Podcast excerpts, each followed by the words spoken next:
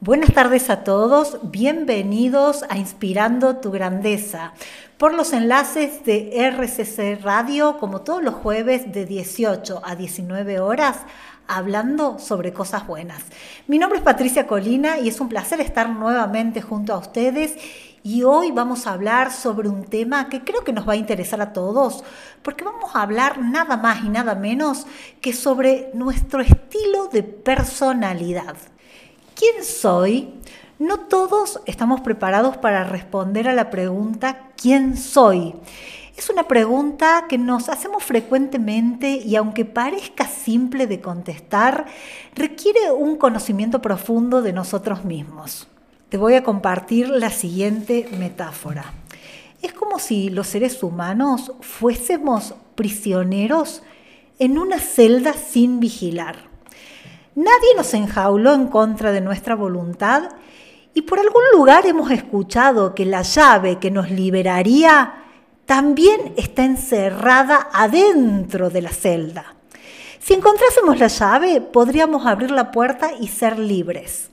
Sin embargo, no sabemos dónde está escondida y muchas veces, incluso sabiéndolo, una parte nuestra tiene miedo de salir de nuestra jaula y de nuestra prisión. Porque decimos, una vez fuera, ¿dónde podríamos ir? ¿Y qué podríamos hacer con nuestra libertad? Y esto no es una metáfora sin sentido. Los seres humanos somos prisioneros de nuestra personalidad. Personalidad etimológicamente significa máscara. Estamos encadenados por nuestros miedos, limitando, nuestra libertad y sufriendo por nuestra condición. Nadie nos impide que busquemos la llave que nos liberará. Sin embargo, debemos saber dónde buscarla y estar dispuestos a utilizarla de manera adecuada cuando hayamos descubierto dónde se encuentra. Y hoy te voy a presentar un sistema que te va a ayudar a encontrar la llave maestra. Y ese sistema se llama Enneagrama de la Personalidad. Y sin dudas va a ser una llave que nos va a abrir muchas puertas, que nos va a permitir acceder a la sabiduría que necesitamos para salir de esa prisión autoimpuesta y que nos va a llevar a una vida más plena. El eneagrama de la personalidad nos va a acompañar a liberarnos de los mecanismos restrictivos de la personalidad para poder experimentar más profundamente quiénes y qué somos en realidad. Pero para eso tenemos que hablar de qué es el eneagrama.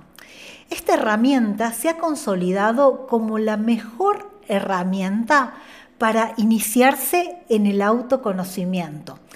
La herramienta por supremacía de inteligencia emocional. Hay muchos caminos para conocernos a nosotros mismos como seres humanos y estar verdaderamente bien con nosotros mismos no es una simple cuestión de sabiduría.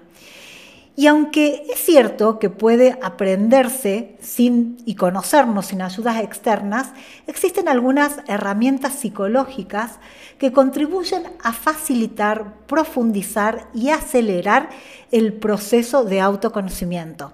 Y el enneagrama es una de ellas.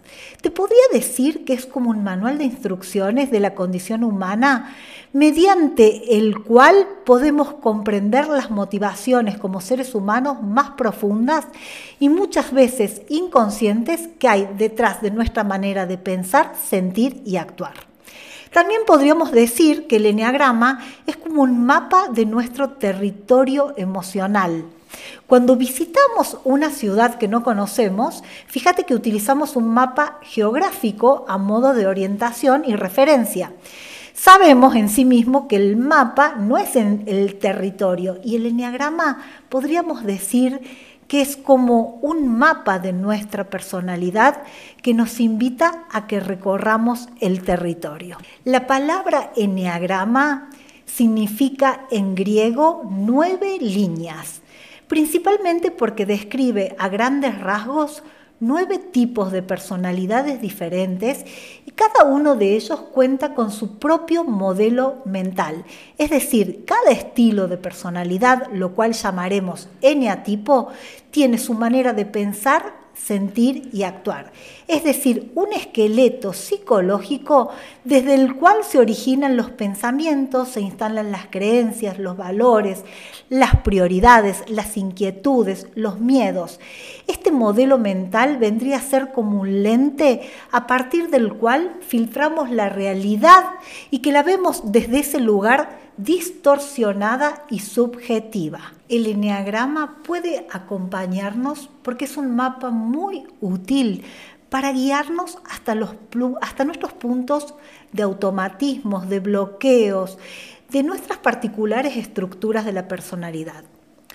Podríamos decir que la premisa fundamental del enneagrama es que existen nueve estructuras básicas de personalidad en la naturaleza humana, nueve puntos de vista, nueve sistemas de valores, nueve maneras de estar en el mundo, nueve maneras particulares de estar siendo.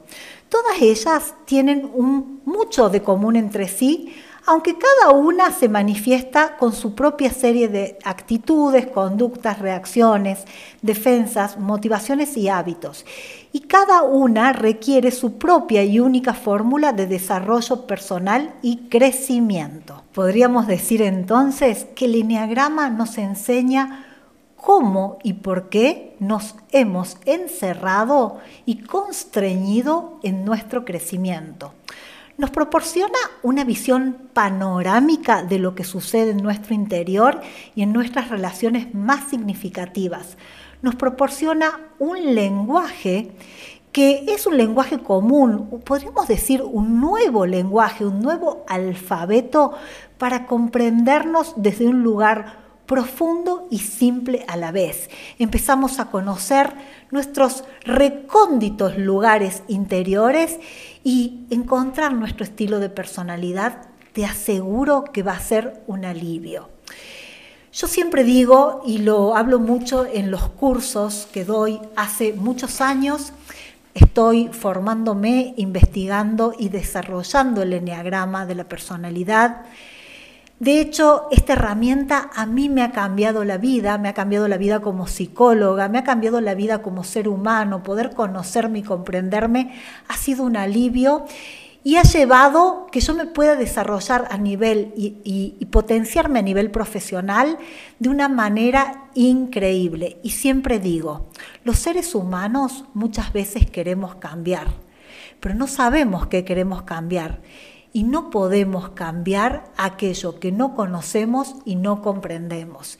Y si hay algo que el enneagrama aporta es luz en aquellos lugares de sombra donde nosotros queremos entrar y muchas veces no sabemos dónde. Hoy, a lo largo de este programa, voy a iluminar tus sombras. Te voy a traer una mirada sobre los diferentes nueve estilos de personalidades para ver si te reconoces en alguno de ellos. ¿Qué te parece? ¿Te gustaría iniciar en este programa un viaje de autodescubrimiento? Te dejo con buena música y arrancamos el viaje. Estamos de regreso en Inspirando tu Grandeza con este tema tan interesante como es el autoconocimiento. Y para ello vamos a hablar del sistema del Enneagrama. Bueno, contarte que las dos principales áreas en las que se puede utilizar el enneagrama son, en lo que te decía recién, en el autoconocimiento, de vernos tal y como somos, y la otra es el conocimiento de los demás con el fin de tener unas relaciones más armoniosas. Fíjate que puntualmente el autoconocimiento y el conocimiento de los demás son los dos componentes de la inteligencia emocional. No obstante, el uso más legítimo del enneagrama es comprendernos a nosotros mismos, ya que nos ayuda a entender nuestros miedos y deseos, nuestras debilidades y nuestras virtudes, nuestras defensas y ansiedades, o como así también la forma de reaccionar ante la frustración, el desengaño y también cuáles son nuestras habilidades, nuestros puntos más fuertes para construir sobre ellos mejores habilidades. Y también para poder en cierta manera saber qué áreas de nuestra vida tenemos que entrenar vamos a obtener un mayor beneficio del enneagrama si lo miramos con un espíritu de mucha curiosidad y sin encasillarnos. Y para eso aclarar algo. Si bien son nueve estilos de personalidad, que esos estilos de personalidad lo vamos a llamar eneatipo, contarte que no hay ninguno mejor que otro. Los vamos a nombrar del 1 al 9 y te voy a contar de qué se trata cada uno de ellos, su manera de pensar, sentir y actuar y cómo cada eneatipo tiene una estrategia adaptativa inconsciente que adoptó para obtener reconocimiento, amor y seguridad. Y en cierta manera, cada uno de nosotros tenemos esta estrategia y nos es funcional. El punto es que la tenemos en automático. Podríamos decir que la repetimos y una y otra vez sin tener un nivel de conciencia que nos permite entender si hoy la elegimos o no. El enneagrama nos brinda la posibilidad de conocer en qué estrategia ya estamos metidos, es decir, cuál es nuestra personalidad, para desidentificarnos. Es decir, nuestra personalidad es un patrón repetitivo de conductas con el cual nos hemos identificado hace mucho tiempo atrás, en nuestra infancia, para obtener reconocimiento y amor. Pero que si nosotros no descubrimos en qué patrón estamos metidos, lo repetimos hasta el cansancio y nos pasa esto de que tropezamos una y otra vez con la misma piedra y decimos, ¿por qué siempre me meto en los mismos lugares? ¿Por qué repito una y otra vez la misma forma aunque sé que esto no funciona? Y eso es porque tenemos una personalidad. Entonces, ahora vamos a empezar a hablar de los diferentes estilos de personalidades para ver si te encontrás. También decirte que lo que te voy a mostrar hoy es un vuelo arrasante, no es algo profundo. El enneagrama es algo que se tiene que tomar con mucha seriedad y mucho profesionalismo y la personalidad es algo que nos puede llevar quizás toda la vida conocernos. Hoy te voy a mostrar muy por arriba el sistema para contarte que hay nueve estilos de personalidades, contarte de qué se trata cada una de ellas y eso no implica que hoy vayas a descubrir tu estilo de personalidad, simplemente que te informes de cuáles son los nueve estilos de personalidades que existen. A medida que nosotros nos vamos observando con la ayuda del sistema del enneagrama de la personalidad, quizás podamos descubrir por qué nos enredamos una y otra vez con las mismas cosas. También vamos a poder ver especialmente cómo huimos de nosotros mismos y por qué. Además, también podemos descubrir algunas cosas que nos incomoden o que no encajen con la imagen que tenemos de nosotros mismos. Es importante no juzgarnos ni condenarnos por lo que vayamos descubriendo. Cuando estudiamos nuestra personalidad, empezamos a ver con más claridad que la personalidad es una forma de defensa que hemos seguido utilizando por razones que se remontan a nuestra infancia. La personalidad nos ha traído hasta aquí, pero puede que ya no necesitemos algunas de sus características tanto como lo necesitábamos antes. Y es por eso que el trabajo con el enneagrama se divide en tres fases. Lo primero que necesitamos aprender es la autoobservación para ver nuestra conducta de la forma más objetiva posible. Lo segundo que necesitamos incrementar es nuestra autocomprensión para conocer los verdaderos motivos de nuestra conducta. Y tercero, necesitamos cultivar la conciencia o presencia que facilita y profundiza el proceso de transformación. La autoobservación y la autocomprensión por sí solos proporcionan meramente un entendimiento que nos deja en un umbral, pero la verdadera transformación solo puede lograrse mediante la presencia y la conciencia. Si no desarrollamos la capacidad para revelarnos por completo, la transformación no va a ser posible y va a estar limitada. El eneagrama no solo consiste en conocer y transformarnos a nosotros mismos, sino también nos ayuda a entender a los demás porque fomenta la compasión por ellos y aumenta nuestra comprensión sobre cómo piensan, a qué le temen, qué desean, qué valoran, cuáles son sus puntos fuertes y débiles. En pocas palabras, hace que nosotros podamos tener un nuevo mapa emocional y un nuevo lenguaje. Yo siempre digo, el enneagrama es un canal de comunicación eficaz con nosotros mismos y con los demás. Es por eso que el propósito principal del enneagrama es mostrar los patrones mediante los cuales organizamos e interpretamos nuestras experiencias. La principal premisa es que si podemos ver nuestro patrón central, alrededor del cual organizamos e interpretamos nuestras experiencias, es decir, el marco en el cual colocamos los acontecimientos de nuestra vida, podremos progresar más rápidamente en nuestro crecimiento psicológico y espiritual. Ese patrón central obviamente es nuestro tipo de personalidad. Vamos a considerar entonces que nuestro eneatipo o estilo de personalidad está arraigado a una estrategia. Y una estrategia es una adaptación o un complejo de adaptaciones que cumple o parece cumplir una función importante para lograr el éxito. En otras palabras, nosotros tenemos una estrategia concreta que podría ser nuestra estrategia preferida, que son los lentes a través de los cuales vemos la realidad. Comprender estas estrategias y aprender que debemos estar agradecidos por el servicio que nos prestan, ya que facilitan nuestra vida y hace que nuestro cerebro ahorre energía y tenga accesos rápidos, es el primer paso para poder cambiar. Bueno, ahora vamos a poder aprender de cada una de las estrategias y vamos a ir eneatipo por eneatipo y por supuesto vamos a arrancar por el eneatipo número uno. Y vamos a contarte que cada eneatipo tiene una estrategia que es un esfuerzo por sentirse de una determinada manera. Vamos a arrancar con el eneatipo 1, que su esfuerzo es por sentirse perfecto. Y en el eneatipo 1, el deseo de sentirse perfecto significa que suelen ser modelos de lógica, de claridad, de respeto, que se centran en las reglas, en los procedimientos y en asegurarse que siempre se esté haciendo lo correcto. Los eneatipos 1 quieren ser como personas que hacen siempre lo que deben hacer, correctos, formales y en condiciones de estrés puede pasar que el eneatipo 1 sienta que si se divierte demasiado se va a volver irresponsable.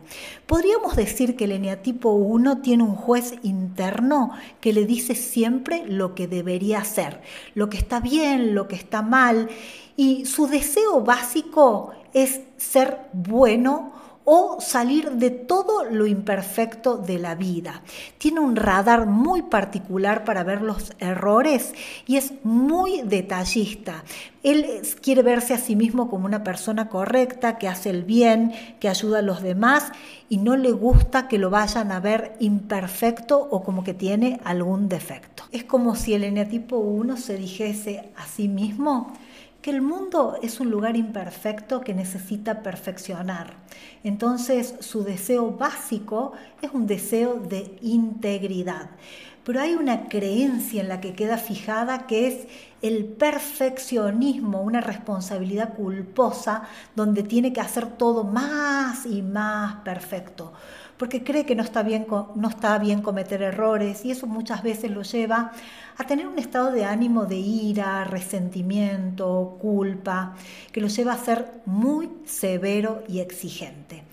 Su talento es la excelencia, la integridad y el orden. Continuemos ahora con el eneatipo 2.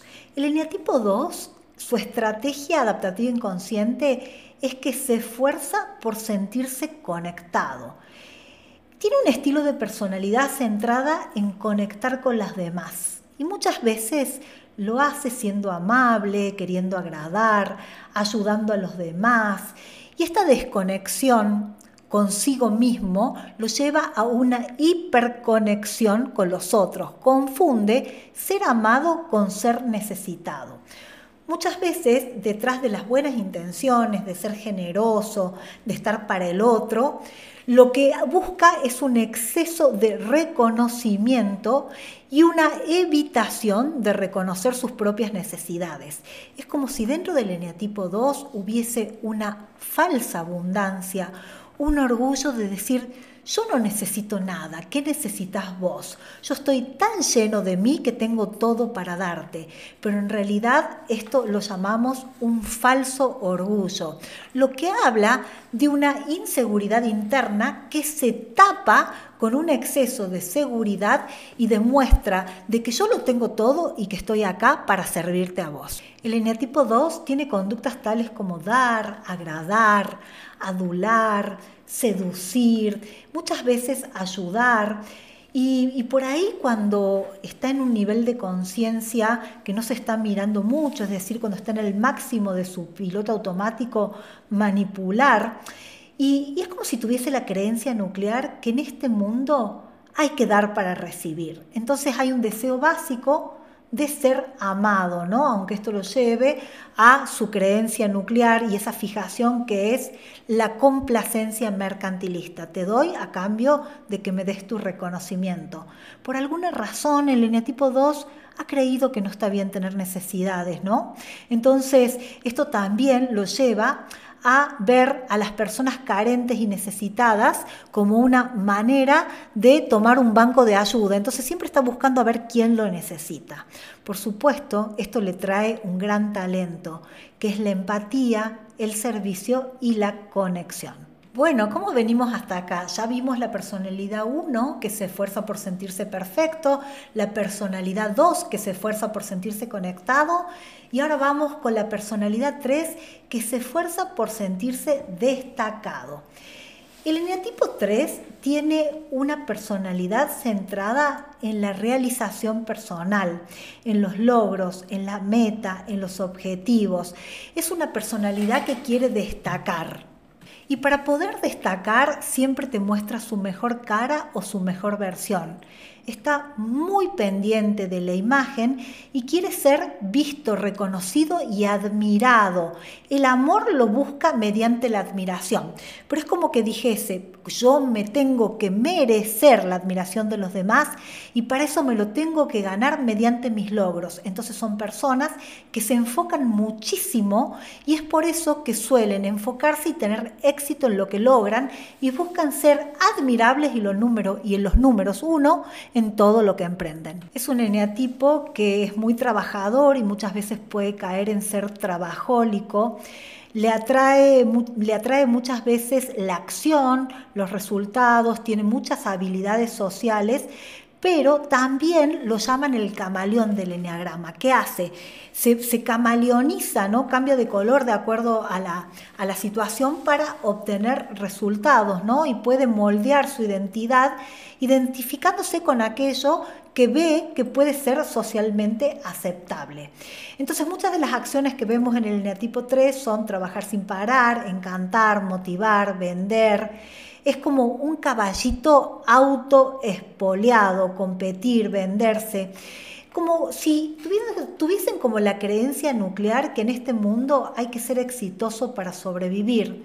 Entonces, el deseo básico de este neatipo es ser valioso y evitan a toda costa el fracaso como que si dijesen, mira, este mundo se divide entre los que logran y los que fracasan, y yo voy a estar del lado de los que logran. Tienen pánico a la mediocridad y tienen por ahí una necesidad compulsiva por destacar y ser eh, un ganador y alguien importante. Muchas veces cuando esto les gana, suelen ser personas que trabajan sin parar y desvitalizan mucho sus vínculos, quedan agotados y muchas veces cuanto más destaca, más solo se siente. Todo este comportamiento, ¿sí? una especialidad en este comportamiento le trae un gran talento en ser eficaz, práctico y logrador. Bueno, ya vimos la personalidad 1, 2 y 3, vamos a ir un corte, te voy a dejar con buena música y después del corte vamos a continuar con los otros estilos de personalidad y después me contás. ¿Te vas identificando algo de lo que voy contando, de los estilos de personalidad del sistema del enneagrama? ¿Te resuena? Seguimos en un ratito, te dejo con buena música. Regresamos con Inspirando tu Grandeza. Estamos hablando, si recién te sumás, del enneagrama de la personalidad, un sistema milenario de autoconocimiento. Y ya hablamos de tres tipos de personalidades, el eneatipo 1, 2 y 3 y ahora continuamos con la personalidad tipo 4, que decíamos que cada una de las personalidades tenía una estrategia adaptativa inconsciente y se esforzaban por sentirse de una determinada manera. Te quiero aclarar que por más que te esfuerces por sentirte de una determinada manera, no siempre lo logras, pero eso es lo que determina tu manera de pensar, sentir y actuar. Vamos a empezar a hablar ahora de la personalidad tipo 4, el eneatipo 4 que se esfuerza por sentirse único. Este eneatipo es creativo, le gusta ser original y diferente a los demás. Posee una gran sensibilidad para crear belleza, es hipersensible, intuitivo, sincero y muy empático. Las emociones profundas y los sentimientos para este eneatipo lo son todo es muy intenso, le gusta la naturaleza, es muy soñador, fantasea con momentos románticos y es como que si sintiese que su intensidad para sentir es superior a la de cualquiera. Como que si vos sos en el tipo 4 vas a sentir que tus tristezas son tragedias y tus alegrías son descomunales. También tiene como algunos repentinos cambios de humor que les pueden generar algunos problemas, ya que puede pasar del amor al odio con mucha facilidad y tiene la sensación de vacío, de incompletud, algo le falta para ser completamente feliz. Es como que añora lo que no tiene y no valora lo que tiene. Entonces, muchas veces puede sonar dramático. Unas conductas que caracterizan al lineatipo 4 son demandar, fantasear, exigir, reclamar, intensificar, idealizar. Hay como una creencia nuclear que la vida me quitó lo que me correspondía y ahora me lo tiene que devolver. Y un deseo básico de ser auténtico y rechaza mucho lo ordinario o lo falto de comprensión. Y esto le trae, por supuesto, un gran talento, que es la creatividad, sensibilidad e innovación. Seguimos ahora con el eneatipo 5. Esta personalidad se esfuerza por sentirse desapegado. Es una personalidad muy observadora, muy analítica y tiene una mente muy clara. Podríamos decir que es el solitario del enneagrama. Le apasiona el conocimiento y cuando le interesa algún tema se convierte en especialista. La mayor parte del tiempo vive en su mente, busca mucho espacio para estar a solas, pues allí se siente seguro y recarga energía. Investiga, crea, sintetiza, reflexiona y se divierte es muy analítico, algunas veces siente que no encaja con los demás porque piensa por ahí que las personas hablan de algunas cuestiones triviales. Es coleccionista de algunas cosas que le gusta, tiende a retraerse, a aislarse, por lo que le cuesta algún trabajo relacionarse, abrazar, expresar sus sentimientos y en ocasiones le gustaría ser invisible y no tener que participar o comprometerse. El tipo 5 es muy sensible a la invasión, le gusta tener su mundo y por alguna razón ha desarrollado la creencia que el mundo es demasiado invasivo y exige demasiado y que no lo entiende. Entonces, algunas conductas que podemos ver en los eneatipos 5 son complejizar, ensayar en la mente, tomar distancia, defender, defender su espacio, la autoridad. Y por ahí esto le puede traer un estado de ánimo de desconfianza. Por supuesto, todas nuestras conductas nos traen grandes talentos y el talento del eneatipo 5 es la visión sistémica, la optimización, la competencia de ser muy competente y la autonomía. Continuamos con el eneatipo 6, que es una personalidad que se esfuerza por sentirse segura. Ojo, sentirse seguro no es lo mismo que estar seguro. Son personalidades que son responsables, trabajadores, comprometidos y muy leales. Fíjate que el eneatipo 6 eh, es como si estuviese buscando la incoherencia. Necesita sentir seguridad, necesita sentir seguridad y confianza. Para él es lo más importante. Como si necesita saber dónde está parado. es escéptico, se cuestiona todo y no te las cree a la primera. Entonces al principio es cauteloso y precavido, duda de la gente que no es coherente con lo que predica y hace. Y cuando está enojado se torna defensivo y evasivo. Ahora, cuando confía es muy leal y muchas veces en exceso.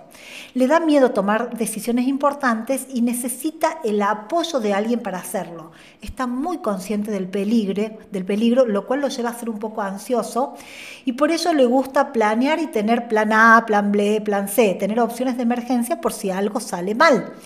Cuando siente angustia y ansiedad, se puede imaginar escenarios catastróficos que los puede experimentar como si fuesen reales. Es como si el eneatipo 6 tuviese la creencia nuclear que este mundo es un lugar inseguro que debe estar atento para ver si algo puede salir mal, con lo cual tiene un deseo básico de sentir seguridad. Algunas conductas son controlar, vigilar, cumplir. El cumplimiento es una palabra muy clave para el eneatipo 6. Indagar, verificar, la ambivalencia, buscar un referente, buscar un sistema de apoyo o referencia. Por supuesto, esto le va a traer un gran talento que es la coherencia, la responsabilidad y la lealtad. Bueno, ¿cómo venimos hasta acá? Te habrás dado cuenta que en el enneagrama no hay neatipos mejores ni peores, que todos describen un mapa de la conducta humana y que todos quizás podemos tener un poco de todo. Pero si en este momento estás sintiendo que te estás identificando con todo, te invito a que después del programa prestes atención más profundo y veas cuál es el patrón repetitivo de conducta que me parece que por ahí puede estar tu estilo de personalidad. Y también contarte que el enneagrama no se identifica por la conducta, sino por qué te mueve a tener esa conducta. Por ejemplo, recién estábamos hablando del eneatipo 6 que buscaba seguridad. ¿La seguridad para qué la quiere? Y ahí vas a obtener algunas respuestas. Vamos ahora con el eneatipo 7. La personalidad 7 se esfuerza por sentirse o estar estimulado. Son personalidades que son optimistas, espontáneas, aventureros, simpáticos y soñadores. Literalmente se quieren comer el mundo, probar de todo y no perderse de nada. ¿Viste? La personalidad 7 es esa personalidad que ve la vida con los ojos de quien está enamorado. Busca lo agradable y divertido de la vida, ama la libertad, evita al máximo el dolor y el sufrimiento y usa su encanto y su optimismo para seducir y conseguir todo lo que quiere. Le cuestan mucho los límites. Es versátil, es hábil para todo, pero por ahí se aburre y no se especializa en nada. En su mente visualiza y se deleita con el futuro y le encanta planificar viajes, fiestas, nuevos negocios, gente interesante. Tiene una agilidad mental muy amplia. Es como un monito que salta de rama en rama lo cual esto lo lleva a tener falta de disciplina y por ahí puede planificar más de lo que puede cumplir. Entonces muchas veces se vuelve superficial y no se compromete, se aburre con mucha facilidad y necesita nuevos estímulos. Es como si el eneatipo 7 tuviese la creencia nuclear que este mundo es un lugar lleno de oportunidades y que no se quiere perder de ninguna. Tiene un deseo básico de ser feliz. Entonces sus conductas van a ser autoestimularse, jugar, disfrutar, evadir, innovar, revelarse, planificar y buscar. Por supuesto, esto también le va a traer grandes talentos. Uno es la mirada apreciativa, la versatilidad y la resiliencia. Vamos ahora con el eneatipo 8. La personalidad 8 se esfuerza por sentirse poderoso o poderosa, por supuesto. Es protector, generoso, asertivo, directo, va al grano, tiene mucha energía, es muy dominante, es una personalidad dominante y le gusta tener el control y sentirse fuerte y poderoso. Es una personalidad visionaria, muy trabajadora, hace que las cosas pasen. Protector con los suyos, un líder natural y ante cualquier injusticia utiliza su fuerza y agresividad si así se requiere es rebelde, visceral, se enfurece con facilidad. Su manera de hablar muchas veces intimida y asusta a las personas. Puede confrontar con violencia sin ningún tipo de problema y le cuesta reconocer los límites y la culpa y muchas veces el miedo. Recrudece la realidad, es intenso y excesivo en todo. Es la autoridad.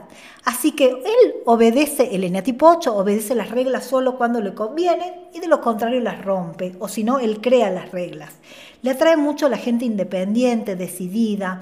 No le gustan las personas débiles, inseguras o mediocres porque eso les recuerdan que puede tener algún tipo de vulnerabilidad y si hay algo que rechaza el eneatipo 8 es la vulnerabilidad propia y ajena. Es como que el eneatipo 8 tuviese una creencia nuclear de que la vida es una jungla donde los fuertes se comen a los débiles y por supuesto él es fuerte. Y hay un deseo básico de protegerse dominando, lo cual lo lleva a tener conductas como imponer, proteger, desafiar, avanzar, dominar, empujar los límites, provocar. Y bueno, por supuesto, esto le va a traer un gran talento que es la fortaleza, la valentía y la resolución. Y hemos llegado al último eneatipo, a la personalidad tipo 9. Esta personalidad se esfuerza por sentirse en paz con lo cual es mediador, es tranquilo, es adaptable, sencillo y muy querido. Tiene el síndrome del buen tipo. Busca mantener la paz y la armonía a cualquier precio. Prefiere ceder con tal de evitar el conflicto. Minimiza los problemas y deja que se resuelvan solos. Le gusta la comodidad, la rutina, es complaciente y como consecuencia se olvida de sí mismo y se deja llevar por los gustos y necesidades de los demás. Es como si dijesen, los demás van primero. Tiende a distraerse y a perder el tiempo con temas triviales y a procrastinar algunos temas importantes y deja para último momento tareas importantes que podría hacer hoy.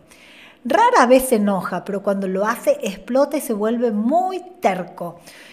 Tomar decisiones, establecer propiedades y tener iniciativa no son su fuerte, entonces prefiere dejarse ir con la corriente y que los demás tomen la iniciativa por él.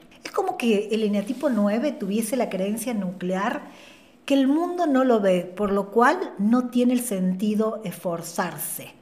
Y tiene un deseo básico de estar en paz, lo cual lo lleva a tener conductas como conformarse, desconectarse, acomodarse, procrastinar, complacer y evitar el conflicto.